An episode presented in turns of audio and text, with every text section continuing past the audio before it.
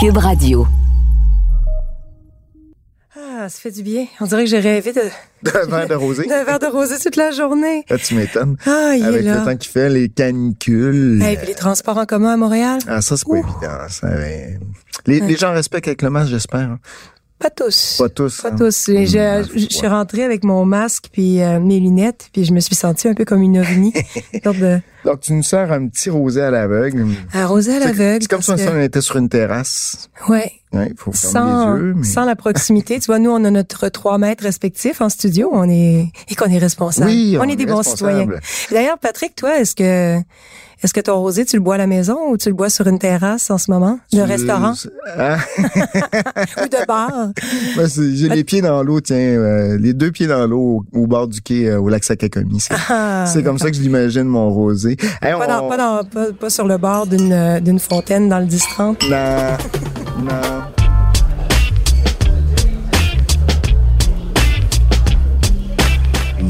Méchant raisin.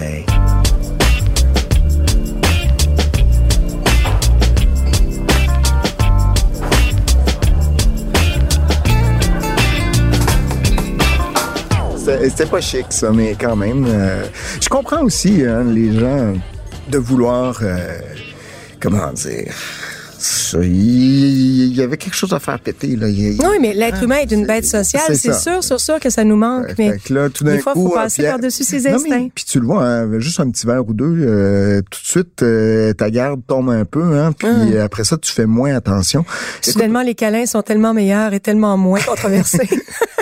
Mais on pourra d'ailleurs en discuter avec notre invité de ce soir. D'ailleurs, Véronique Rivet, Euh, qui se joint à nous, on, on lui posera plein de questions sur comment ça se passe, le, déconfinement déconfinement. progressif, quand on est propriétaire de restaurant et qu'on doit à la fois protéger ses clients et ses employés.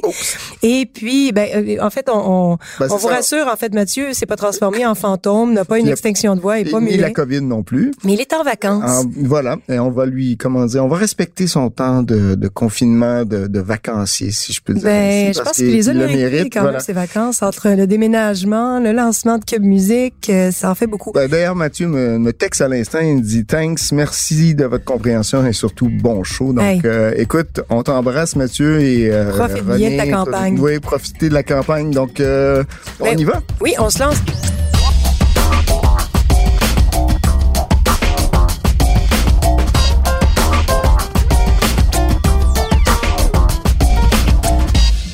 Alors, recommandation de la semaine, Patrick, est-ce que ça tente de te lancer? Le temps que Allez, j'ouvre mon pourquoi document. pas? pourquoi pas? Mais écoute, j'y suis allé avec deux nouveautés.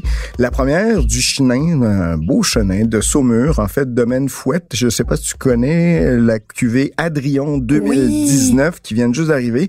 Un petit domaine de 22 hectares en conversion bio. C'est sec, c'est super agréable. Du beau chenin avec des notes florales, un peu de miel, une petite touche un peu, je te dirais, crayeuse dans le vin minéral. Est-ce que c'est leur première cuvée euh, à la SAQ? Parce qu'il me semble que j'ai déjà vu Ils ont le rouge, ils ont le rouge fouette.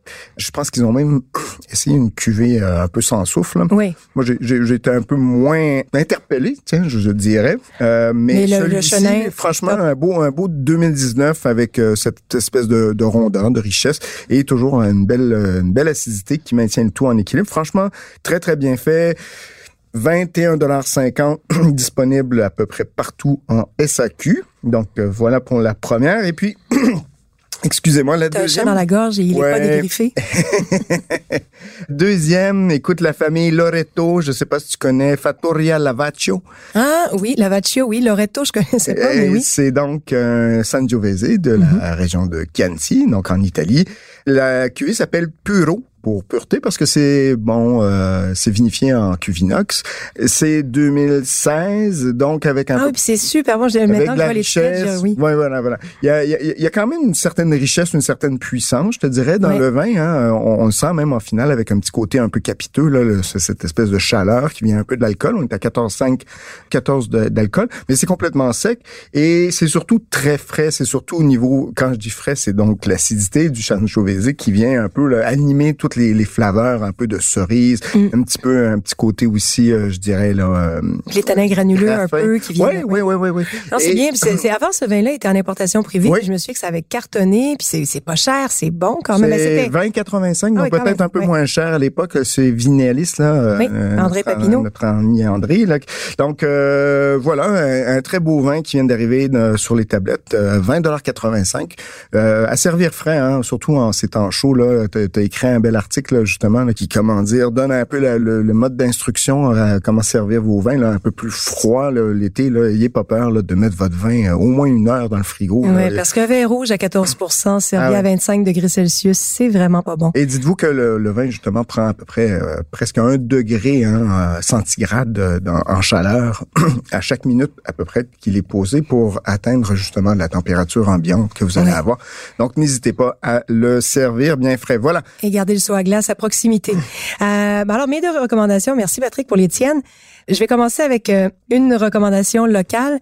J'étais ce matin euh, avec Charles-Henri de Coussergues euh, dans ma campagne missisquoise et puis euh, ben, il me disait qu'il restait encore du fameux Cabernet Franc à vendre. Ah oui? Euh, donc ils ont fait, ils ont sorti l'année dernière la gamme signature avec un Cabernet Franc, un Chardonnay et un Gewürztraminer. Et donc, les 2018 sont, ont été mis en vente il y a quelques semaines. Vraiment, ça vaut la peine. Euh, si leur payeur a un site transactionnel, donc si vous n'avez pas à vous rendre à Donham, c'est une option. Mais euh, moi, l'année dernière, j'avais goûté... Donc, le- il livre, excuse-moi, il, tu Oui, il peux faire livrer avec un minimum. Une caisse, j'imagine, c'est ça, il faut un minimum de, de, Mais vous n'êtes pas obligé de prendre une caisse de- de... du même produit, c'est ça. vous pouvez prendre un panaché, Non, puis ça, une caisse panachée. C'est parfait, ça vous permet de, de faire plein de découvertes. Et donc, c'est vraiment une super belle cuvée. J'ai hâte de goûter le 2018, mais le 2017... Déjà sur le premier millésime de production euh, était élégant, l'usage du bois était hyper bien dosé et puis le vin gagnait en profondeur avec l'aération. Donc même je l'avais goûté sur deux trois jours, ce qui annonçait un beau potentiel de garde. Donc vraiment à découvrir. Cabernet Franc, donc 2017. 2018, 18, celui-là. donc Donc, oui. le tout nouveau millésime euh, qui vient d'être mis en bouteille. C'est 27,50 Ok. plus ou moins. Mais Et du travail sérieux, voilà. vraiment du beau travail sérieux de Charles-Henri de Coussergues. Et l'autre, là, je vais tomber dans tes cordes. Mhm. Pinot Noir. No! un vin parfait d'été pour accompagner le gravlax de saumon avec beaucoup d'aneth.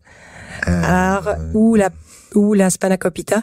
Domaine Papayanakos Ah. Retsina 2019. La rétina. ben, Ouais, tiens, la Retina et c'est super abordable. Donc ceux qui ont connu les mauvaises euh, les, les Ben, mauvaises années de la Retina. Qu'est-ce que c'est la rétina dé- déjà? Alors ceux qui connaissent la Retina et, et pour qui la Retina évoque quelque chose, c'est certainement pas un, un- un- souvenir. positif si votre souvenir remonte à il y a plus de dix ans. Parce que ce qu'on trouvait à la SAQ, c'était euh, disons la version industrielle de la Retina. Mais donc la Retina c'est un vin blanc, euh, la plupart du temps composé de Savatiano, cépage Savatiano. C'est assez acide et on parfume euh, le vin blanc avec de la résine de De pin. de pin en fait de conifères masticra si je me souviens bien mais Ouais, je pense ouais, que c'est de la, de résine ça, et donc, euh, donc c'est un vin très sec, un vin blanc sec, mais quand on le fait avec sérieux, comme à peu près tous les vins, hein, le Pinot Grigio peut être très mauvais, le Ouais. Pinot Gris peut être sensationnel. Euh, c'est la même chose avec la Retina. Vous pouvez avoir des d'excellents Retina et celui de Papayanakos euh, fait vraiment partie de l'élite.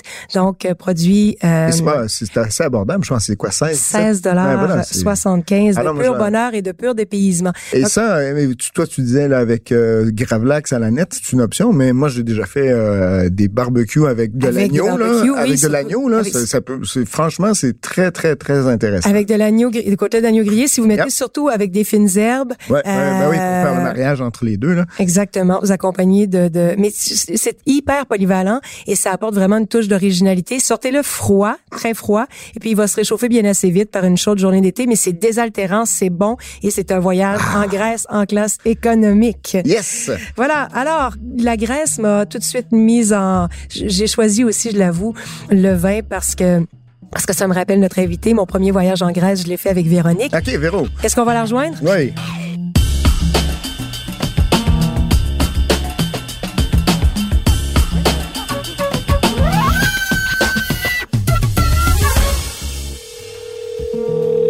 Allô? Allô, Véronique? Allô? Comment ça va? Merci de te joindre à nous et puis de prendre un petit, euh, un petit 15 minutes de pause de restauration pour, pour nos avec, auditeurs. Avec grand plaisir, je me réfugie dans un bureau climatisé. Bonjour Véronique. Euh, donc, euh, donc tu nous parles en direct de Soif. Le ton bar célèbre à vin. euh, bar à vin, oui. À Gatineau, mon, mon, à chaque fois que je vais au CRTC, à, parce que j'ai une autre vie euh, un peu euh, à Québécois avec. euh, Avec et le bref, CRTC. Je vais euh, à chaque fois que je m'échappe à Ottawa, je passe faire un tour, dévaliser le- la cave de Véronique. tu trouves refuge. C'est en fait c'est un c'est devenu très vite soif une légende pour quiconque est un amoureux de vin donc un, un bar à vin où où il fait bon être et où la curiosité nous pousse euh, souvent à explorer peut-être au-delà de nos de, des limites de notre de notre foi mais mais c'est tellement beau on est- Très gentil, légende, c'est peut-être un peu fort. Là, Ouais, mais- non, c'est- moi aussi j'ai fait un petit sourcillon, mais Non, mais disons qu'il y a des. disons, OK, je reprends. Disons qu'il y a des établissements qui viennent tout juste d'ouvrir et qui déjà sont des classiques. voilà, c'est, c'est, ouais, moi je pense que c'est un bon classique, c'est une bonne façon de voir les choses. Dis-moi Véro, euh, vous avez repris le collier comme on dit, déconfinement euh, enfin Comment ça se passe chez Soif? Est-ce que tout le monde respecte la distanciation physique ou est-ce qu'il y a aussi cet engouement? Est-ce qu'il y a des craintes? Comment ça se passe euh, chez toi? Écoutez, c'est, euh, je, je n'ai que des bonnes choses à dire pour la réouverture. Ça se passe très bien, toutes choses considérées évidemment, mais euh, ça se passe pas très bien out of nowhere. C'est quelque chose qui s'est préparé, puis on a travaillé très très fort. Ouais. hein? Moi, je me suis impliquée dès le départ. Je veux dire, j'étais même impliquée. euh, euh, bon, il y, a, eu- il y a eu plusieurs étapes à tout ça, hein, mais la création de la nouvelle association des bars du Québec pour faire valoir le droit des détenteurs de permis bar. Après ça, le groupe de Normand Laprise qui a rassemblé des restaurateurs de, à travers la province pour, comme comité consultatif, pour travailler sur euh, le- les normes pour la réouverture. là. Euh, donc, j'étais de très près dès le départ et puis euh, on, on a vraiment fait. Écoute, à chaque jour depuis qu'on est ouvert, il y a des clients qui nous disent, qui viennent nous voir parce qu'ils nous ont suivis et ils savent qu'on fait hyper attention et ça les met en confiance. Pour moi, c'est c'est le nerf de la guerre en ce moment. C'est justement de créer ce lien de confiance-là avec le consommateur puis de pas le briser. Parce que moi, sérieusement, là, j'ai une peur bleue d'une deuxième fermeture généralisée. Euh, on Ouais, ça voit, ferait mal, hein? Ouais. d'excès. Ça se passe pas de la même façon partout. Non, on a vu ça Euh, à Brossard en fin de semaine. C'était Ben, c'est pas ça, joyeux, mais joyeux. au moins le gouvernement a l'air de dire qu'ils veulent mettre des, euh, tu sais, pu- punir les coupables et pas, euh, Ouais, pas pas, cou- pas fermer ouais. toute l'industrie, ce qui serait vraiment une catastrophe. Oui, ce serait oui. Heureusement, enfin, croisons Parce les que doigts. la majorité font attention, tu sais. Et puis, j'ai de la chance aussi, non, j'ai pas eu à gérer des foules, à, à forcer des gens à mettre des masques. Bon, les gens viennent chez nous. Au début, j'étais agréablement surprise de voir plusieurs personnes venir avec des masques. On n'en voit pas beaucoup, mais je veux dire, ils vont à leur table. Les tables sont espacées d'au moins deux mètres. Nous, tout le personnel est hyper équipé, euh, alors que je vois plein. De, moi, je suis un petit peu intense, ça, mais j'aime mieux l'être trop que passer. Oui, mais je pense que c'est Euh, mieux de c'est mieux d'avoir un petit peu trop d'être c'est ça, d'être un peu trop prudent que d'avoir trop de laxisme. Ouais. Et- Tout le personnel en salle porte masque et visière, puis c'est pas évident quand tu fais 40 Non, hein, tu sais, Ouais, je peux juste imaginer euh, les- les- de se promener sur la rue. Des fois, ça peut être un petit peu. Et comme j'ai une question, hein, comment on fait par exemple Est-ce que le, le- le sommelier, donc quand, quand il vient pour ouvrir la, la bouteille, il, il- ensuite il la désinfecte ou quand il- le rituel est-il, euh, disons, euh, modifié par les, les, les normes? tout est modifié. Ah oui? Tout, tout, tout. Ça aussi, c'est tu sais, des semaines et des semaines de. On a quasiment, j'ai l'impression de, de repartir à zéro, d'ouvrir un Ah restaurant oui. pour la première fois, parce qu'on recommence avec, on a quasiment fait des soft openings, tu sais, pour pour. euh, mais bon, c'est ok, on va peut-être passer ça. Comment ça se passe le rituel d'ouverture de la bouteille? Est-ce que est-ce que vous portez des Oui, gants? que- J'imagine que le, le sommelier ne sent plus le bouchon, goûte plus le vin avant de le servir au, au client. Patrick, mais moi, j'ai toujours une position très, euh, très arrêtée là-dessus. Hein. Moi, je ne fais pas partie de l'école des sommeliers qui vont goûter la bouteille du client. OK. Euh, Elle leur demande la que permission s'ils veulent. S'il veut la partager, s'il veut nous demander notre avis, on est content, mais on ne goûte pas systématiquement une. Fait que la bouteille qui est commandée par le client, pas de problème, on fait comme d'habitude, c'est eux qui la goûtent. C'est tout notre programme de vin ouvert. Ah oui, ben oui. Euh, Aïe aïe aïe. en fait, avant, moi, je recommandais toujours, on me connaît un peu pour ça, de ne pas changer les verres, parce que je Oui. pense qu'un verre à vin à viner est préférable préférable qu'un verre qui sort du lave-vaisselle, mais ça, on arrête, on ne sert les vins ouverts que dans des verres propres. Et là, là, ça démontre à quel point je suis intense, mais parce qu'on ne sait pas exactement. encore une fois, j'aime mieux en faire trop que passer. Mais si jamais ça pouvait se propager d'un verre qui a touché les lèvres d'un client à la bouteille qu'on lui sert au verre, puis ensuite on prend la même bouteille pour servir que. Ben oui. Donc, Disons les principes, les principes de sécurité. toujours versé que dans des verres propres. Principe de sécurité avant principe organoleptique de dégustation. Mais juste un petit truc comme ça, hein. je ne sais pas si vous réalisez la quantité de verre en plus que ça signifie. Donc, il y a tous ces protocoles-là qu'on met en place aussi, c'est euh, beaucoup plus demandant en temps. Mais bon.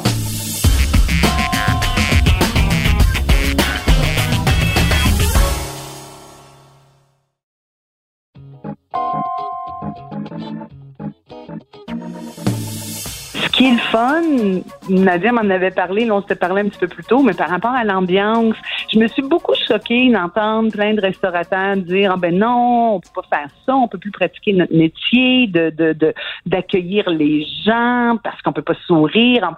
Excusez-moi, là, mais bullshit. Tu sais, le body language, là, on en parle depuis tout le temps. Les yeux qui sourient, ça. Dans les ben oui, voilà nous, le contact avec le client est super. Les clients sont super contents d'être là. On est super contents de les voir. Oui, il y a quand même de l'ambiance. Puis ça, on est, je suis choyée. Je veux dire, le, lieu soif. On a une super terrasse. On a un lieu qui se prête relativement bien. Oui, c'est vrai. Vous n'êtes pas, vous êtes pas les uns sur les autres, c'est ça. Hein? J'avoue que le lieu facilite beaucoup, puis la convivialité aussi, parce que c'est quand même, bon, il y a des gens qui viennent de l'extérieur, mais Soif est avant tout un bar à vin de quartier.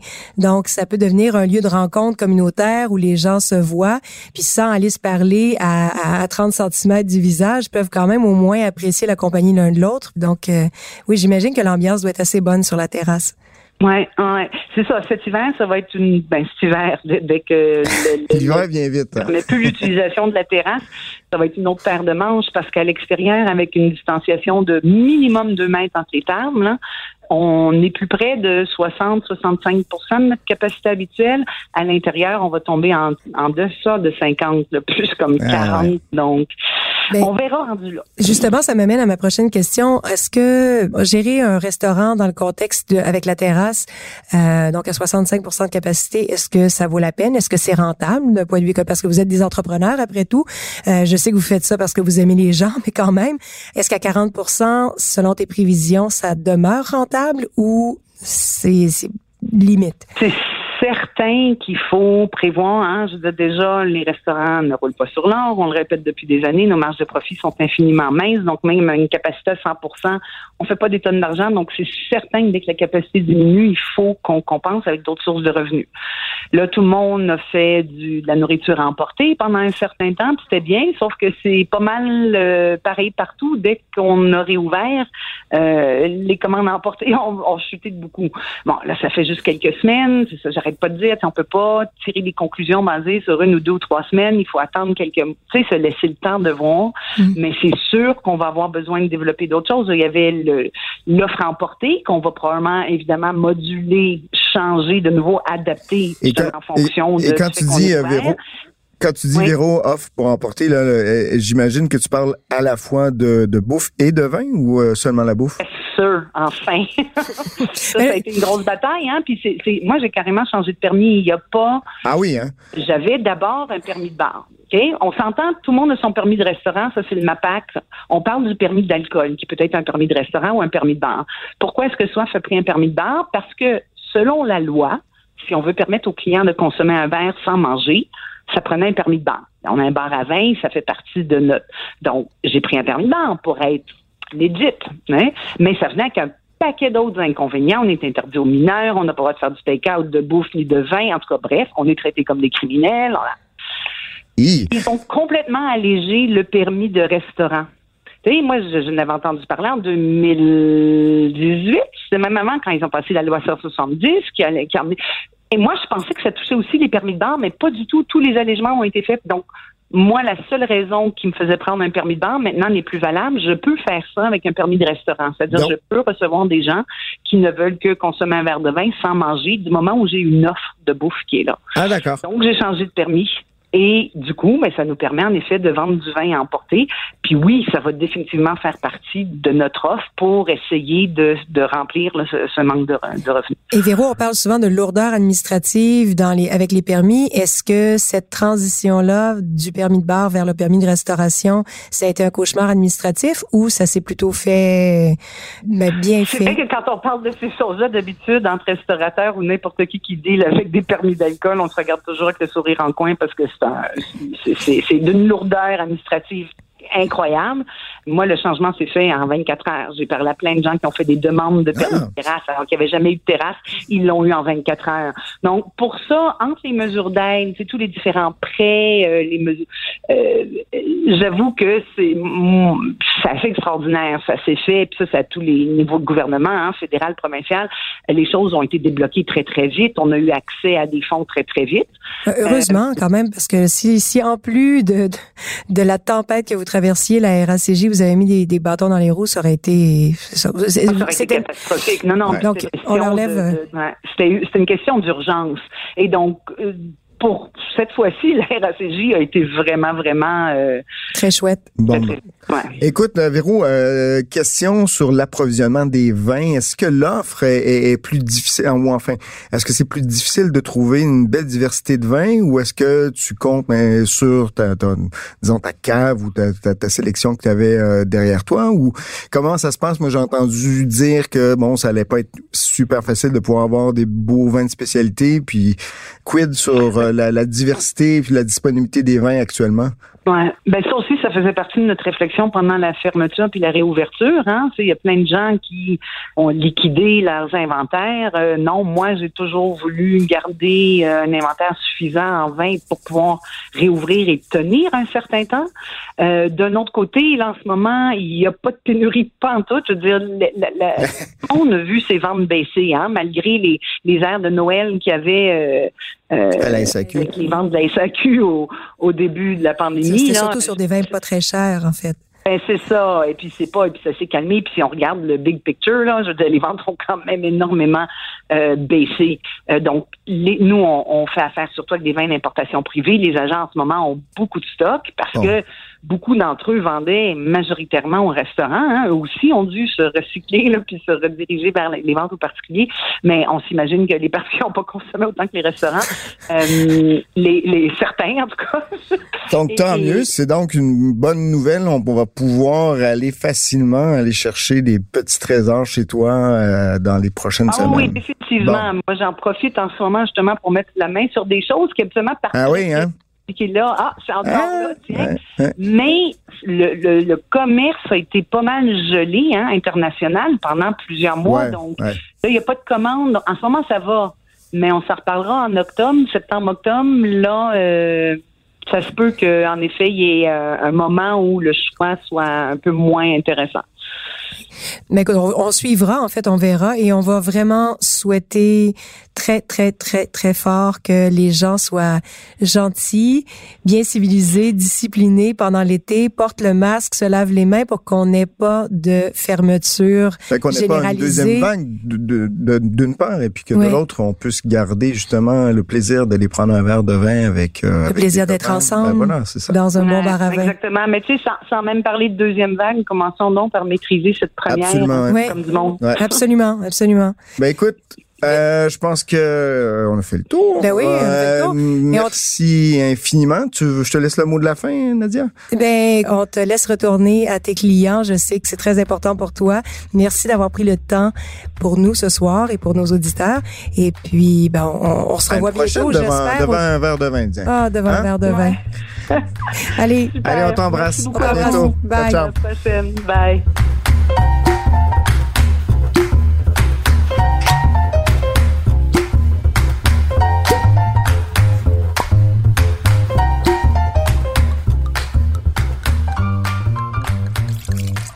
Alors, c'était sympathique de reparler à Véro. Et, et, là, par exemple, je vois que ton verre s'est réchauffé. Est-ce que tu voudrais que je te rafraîchisse pour que tu puisses... ça un peu. D'abord, je vais te ah. donner une belle chance de voir sur l'étiquette. Ah, je regarde pas, je triche pas. Mais non, je sais que t'es pas comme ça. C'est rosé. Oui, parce que euh, oui, en studio, nos verres ne sont pas noirs, donc on peut très bien voir la couleur. Mais euh, ouais, ça fait un peu euh, gomme ballon. euh, Ah oui? Ouais, ouais.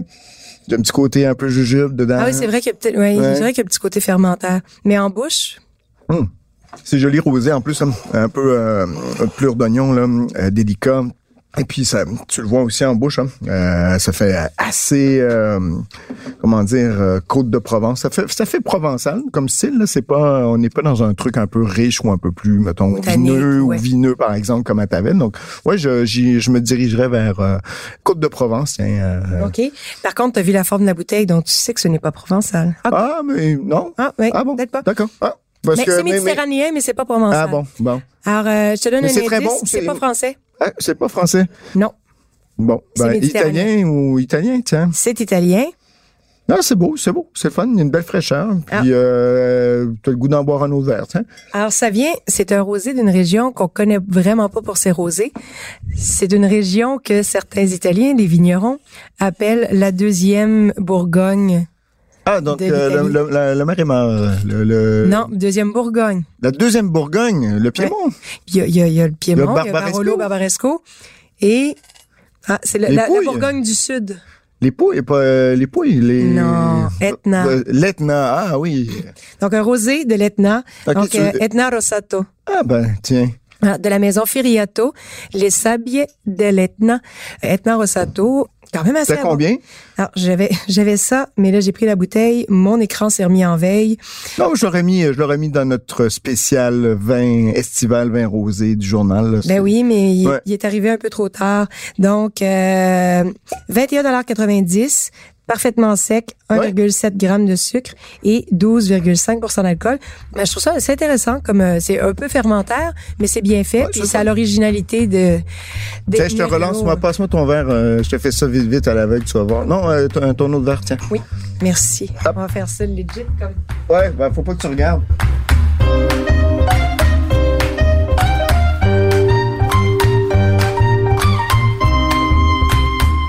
Donc, on fait Donc- un deuxième verre à l'aveugle parce que Patrick en avait pas assez. compète, compète. Et, et parce que Patrick aime bien jouer. À l'aveugle, c'est. Alors, Donc, moi, je. C'est un rouge. J'ai, ouais, c'est un rouge et j'ai aucune idée. Hein, j'ai, reçu ça dernièrement. OK, mais tu sais ce que c'est.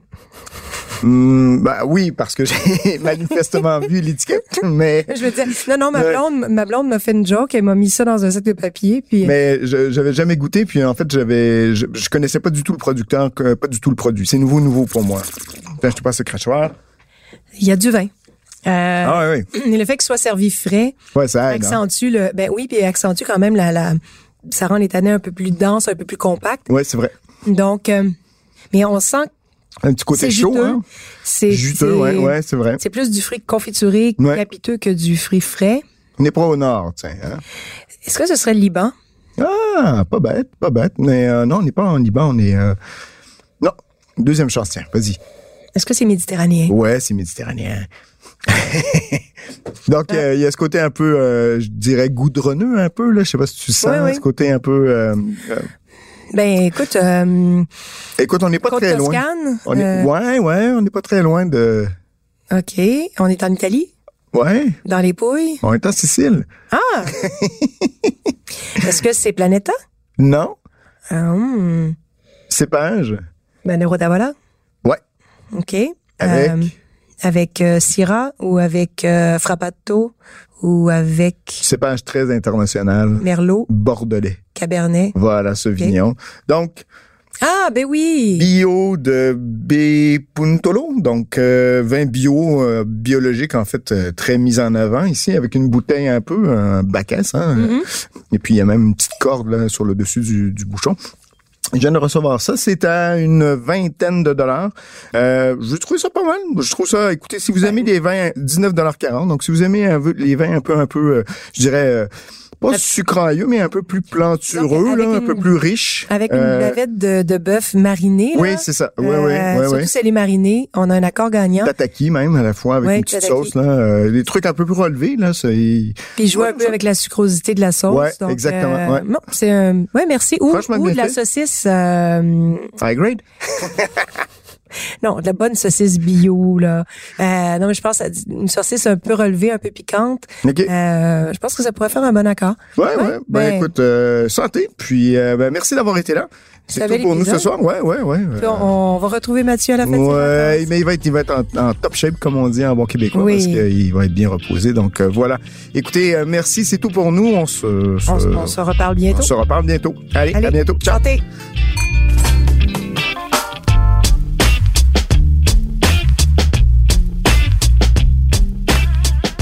Ce balado des méchants raisins vous est servi par Nadia Fournier et Patrick Daisy. Au montage, Philippe Séguin. À la réalisation, Bastien Gagnon La France. Une production Cube Radio.